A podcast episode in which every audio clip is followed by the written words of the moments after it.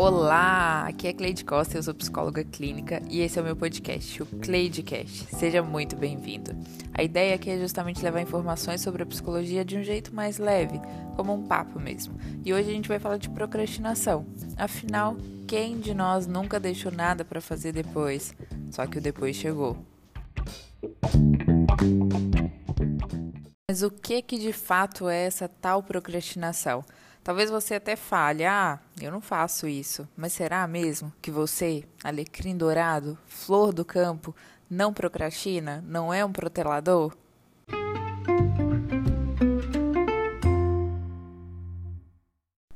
E aí, te veio na cabeça aquele trabalho que você enrolou até o último dia, pegou aquele último suspiro de desespero para fazer e entregar?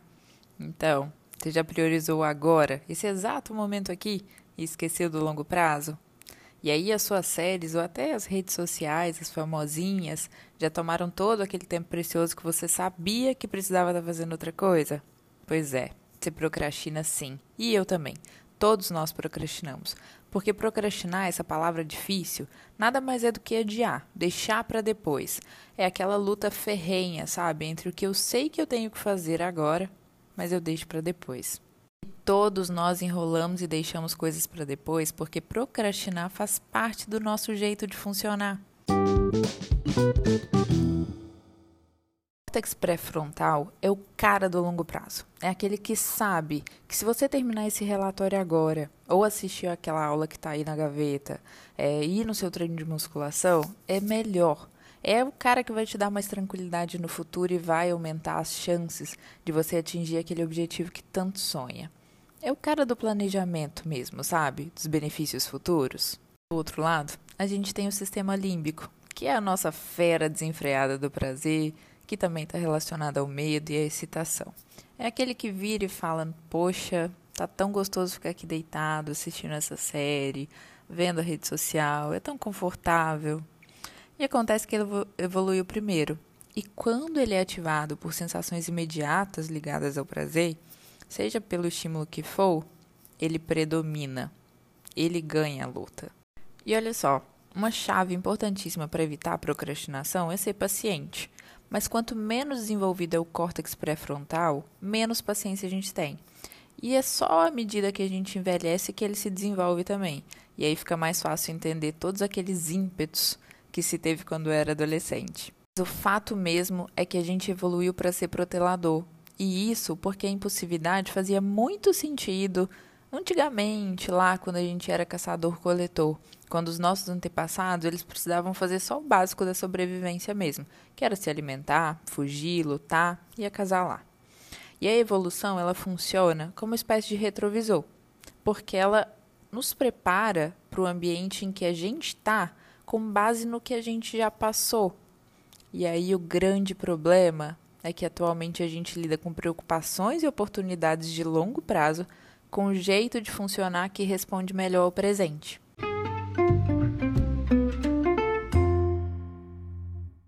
Esse hábito inofensivo de adiar, ele é capaz de prejudicar muito todos os aspectos da nossa vida. Alguns experimentam esses efeitos aí é, em algumas áreas, como na escola, no trabalho, de outros até na saúde, na vida pessoal mesmo. E a procrastinação, ela está muito ligada à impulsividade, né? É aquilo que atende ao nosso desejo pontual do momento. E isso faz com que a única coisa que a gente não protela, que a gente não procrastina e não deixa para depois, é uma recompensa que a gente tem agora, uma recompensa imediata. Mas como hoje é o amanhã de ontem, um dia essas escolhas vão cobrar um preço.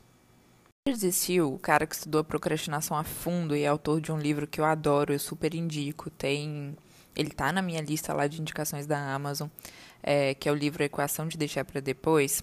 Ele fez uma divisão com 12 principais áreas da vida. E são elas, né? Saúde, carreira, comunidade, educação, dinheiro, romance, você, amigos, família, lazer, espiritualidade e também incluiu lá paternidade e maternidade. E ele colocou né, que em cada uma dessas áreas tem um certo nível de adiamento. A grande questão é que muitas dessas áreas elas estão super relacionadas. Então, se você procrastina, se você tem uma tendência a deixar para depois coisas de uma certa área, provavelmente você também tem grandes aflições nas outras. É, no caso, um exemplo, né? Se você adia o que tem que fazer na área da saúde, seja fazer os seus exames, ir às consultas que você precisa, começar uma dieta ou até mesmo atividade física, é possível que você também tenha questões muito relacionadas a adiar as atividades de lazer e as de aperfeiçoamento pessoal também. Pode ser ler um livro né, de, de autoajuda, alguma coisa que vai te engrandecer de alguma forma, mudar uma certa postura, todas essas coisas acabam sendo prejudicadas também. Obviamente que esses adiamentos têm um custo, um dia você vai pagar o preço por aquilo que você está jogando para frente. E pode custar tanto a sua saúde, como as suas finanças, a sua riqueza, mas até a sua felicidade também.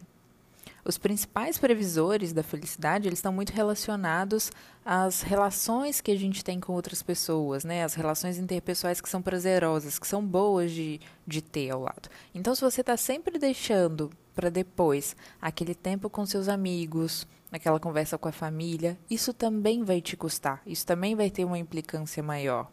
E até, né, gente, porque riqueza e boa saúde não tem tanto significado quando você não tem ninguém para compartilhar. Olha, é, esse preço do futuro não é a única parte ruim, não. Afinal, né, tá lá no futuro, você não tá tendo acesso agora. A questão é que quando você está adiando uma coisa, você também não esquece essa coisa que você está adiando. Você fica ali lembrando que você deveria estar fazendo outra coisa, mas no entanto não está.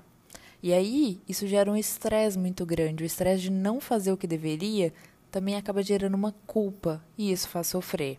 E esse ciclo ele vai se repetindo, porque quando a gente enrola, uh, por exemplo, né, para fazer um TCC, aí você sofre, deixa de lado, e faltando um dia baixa aquele espírito de super-herói, você pega aquele fôlego e faz.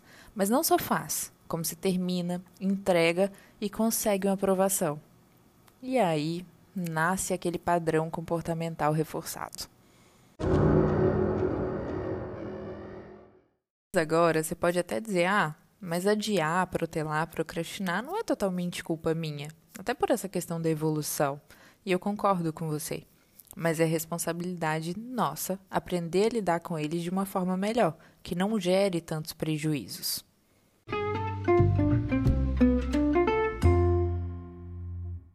Para lidar com esses adiamentos de uma maneira mais eficaz, é importante prestar atenção em alguns pontos. O primeiro deles, que parece ser muito simples, mas assim é super importante, mas também é muito negligenciado, é o cansaço.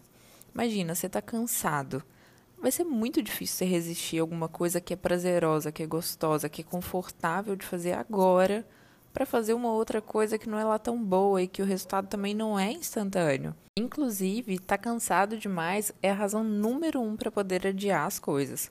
O esgotamento, seja ele físico ou mental, ele acaba com a sua vontade. E você precisa de energia para ter motivação e autocontrole. E é muito fácil, né, a gente entender que, ah, depois de correr uma maratona, eu não consigo correr outra. Mas às vezes é difícil assimilar que todos os seus dilemas internos, eles também são estressantes. E a gente tem uma energia limitada. O bom é que a gente pode reabastecer essa energia. Para isso, vale investir na qualidade do seu sono. O sono é importantíssimo, gente. Quem não dorme bem fica indisposto, fica irritado. Protelar vai ser muito mais fácil numa situação dessa. Então vale criar uma rotina para ir para a cama sempre no mesmo horário todos os dias, é cuidar da qualidade do teu sono mesmo. Fazer atividade física de um jeito regular também é muito bom. E principalmente, aprender a respeitar seus limites. Se você já não está rendendo muito, se você já está muito cansado, e mesmo sono, é, mesmo períodos de descanso não estão te deixando mais relaxado, mais disposto, começa a delegar as coisas, começa a investigar por que está pesado, é, o que, que você pode fazer para dividir mais essa tarefa e não se sobrecarregar. A segunda coisa importante para poder lidar com os adiamentos é pensar no seu eu do futuro. Quem que você quer ser e onde que você quer estar tá daqui a 5 anos? Talvez daqui a 10 anos. Quem sabe 50 anos. Agora que você imaginou quem você quer ser, onde você quer estar, me diz, o que, que você precisa fazer hoje para chegar lá do jeito que você quer? Bom, se você quer chegar na idade avançada, com saúde, com disposição, você precisa começar agora a ter uma vida mais ativa. tanto com investimento na atividade física, numa alimentação, quanto em bons hábitos.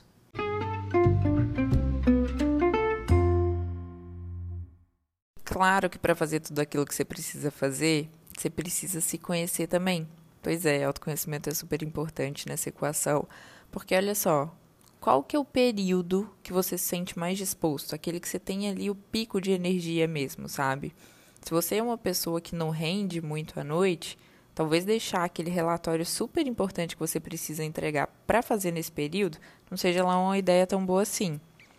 E aí as tarefas, né, que demandam muito, elas precisam ser feitas justamente nesse momento que você está mais disposto, no auge da sua força. Tá, Cleide, eu já sei o que eu preciso fazer, já sei o horário que eu rendo mais, que eu tenho mais energia, mas eu tô em home office. Tá difícil pra caramba. E é difícil mesmo, tá? Mas olha só, você já reparou, já parou para pensar por que, que é tão difícil ser produtivo em casa como você poderia ser se estivesse no escritório? Então, isso acontece porque é muito mais fácil manter o autocontrole onde você não é muito tentado. É, no escritório você não tem a sua TV, o seu sofá e a sua própria cama aí disponível o tempo todo. Então a ideia é eliminar o máximo que puder dessas distrações, todas elas que estão à sua volta, né? Seja o celular com as redes sociais ou que toca insistentemente. É, vale escolher um cômodo que não tenha ali é, a sua cama ou a TV, que você tenha uma mesa limpa. Quanto menos distrações tiver, mais fácil vai ser você se focar naquilo que precisa fazer. Com uma lista enorme de atividades, de coisas para fazer, é muito importante ter uma escala de prioridades, porque se tudo que você vai fazer tem o mesmo valor, a mesma urgência, não faz diferença qual que você vai fazer primeiro ou por último. Vai planejar a ordem daquilo que você vai fazer é, com base numa escala de prioridades, que pode ser de repente por prazos, de, dependendo da urgência de cada coisa, ou talvez por importância, pelo valor que cada atividade tem. E cada atividade que você vai fazer, ela vai ser encarada como objetivo. Cada coisa que você tem que fazer vai ser um objetivo à parte. Mas o segredo, a chave mesmo, é partir de maiores objetivos para menores. Quanto menor for, melhor vai ser. Então, se você tem que escrever um relatório que ah, tem lá suas 40 páginas, você não vai olhar o relatório como um todo. Você começa pensando que você tem que escrever uma frase, ou um parágrafo, uma página, talvez um capítulo, para daí sim chegar no relatório. Então começa com os pequenos objetivos. Isso dá para fazer com qualquer outra atividade importante, pontue as suas ações. É muito, muito válido que você faça uma lista de recompensas que você pode se dar quando terminar de fazer aquilo que precisa fazer. E aí vale fazer autoelogios. Isso mesmo, você pode se elogiar. Vale um tempo no videogame, um tempo no celular, assistir uma série, ou simplesmente ficar ali olhando para o teto. A questão é: prometa essas recompensas a você mesmo e cumpra as suas promessas quando de fato fizer o que planejou. E esse é um jeito para engajar naquilo que é bom a longo prazo, mas que no agora não tem lá uma consequência que seja tão boa e que principalmente não é imediata, né? Outra dica que ajuda muito é tentar fazer daquilo que é ali meio chato parecer ser um pouco mais legal. É uma das coisas que eu gosto muito é música. Então, dependendo do que eu estou fazendo, se não demanda muita atenção, eu coloco uma música que eu gosto muito de ouvir e aí a coisa se torna um pouquinho mais leve.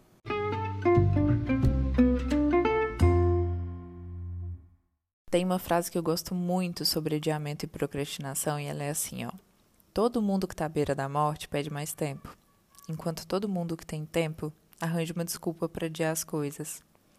Olha, tem adiamento em todo lugar, mas cabe a você lidar com isso de uma forma melhor.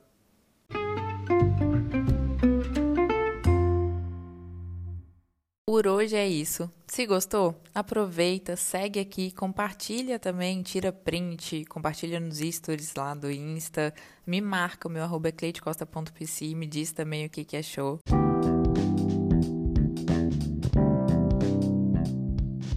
beijo grande e até a próxima!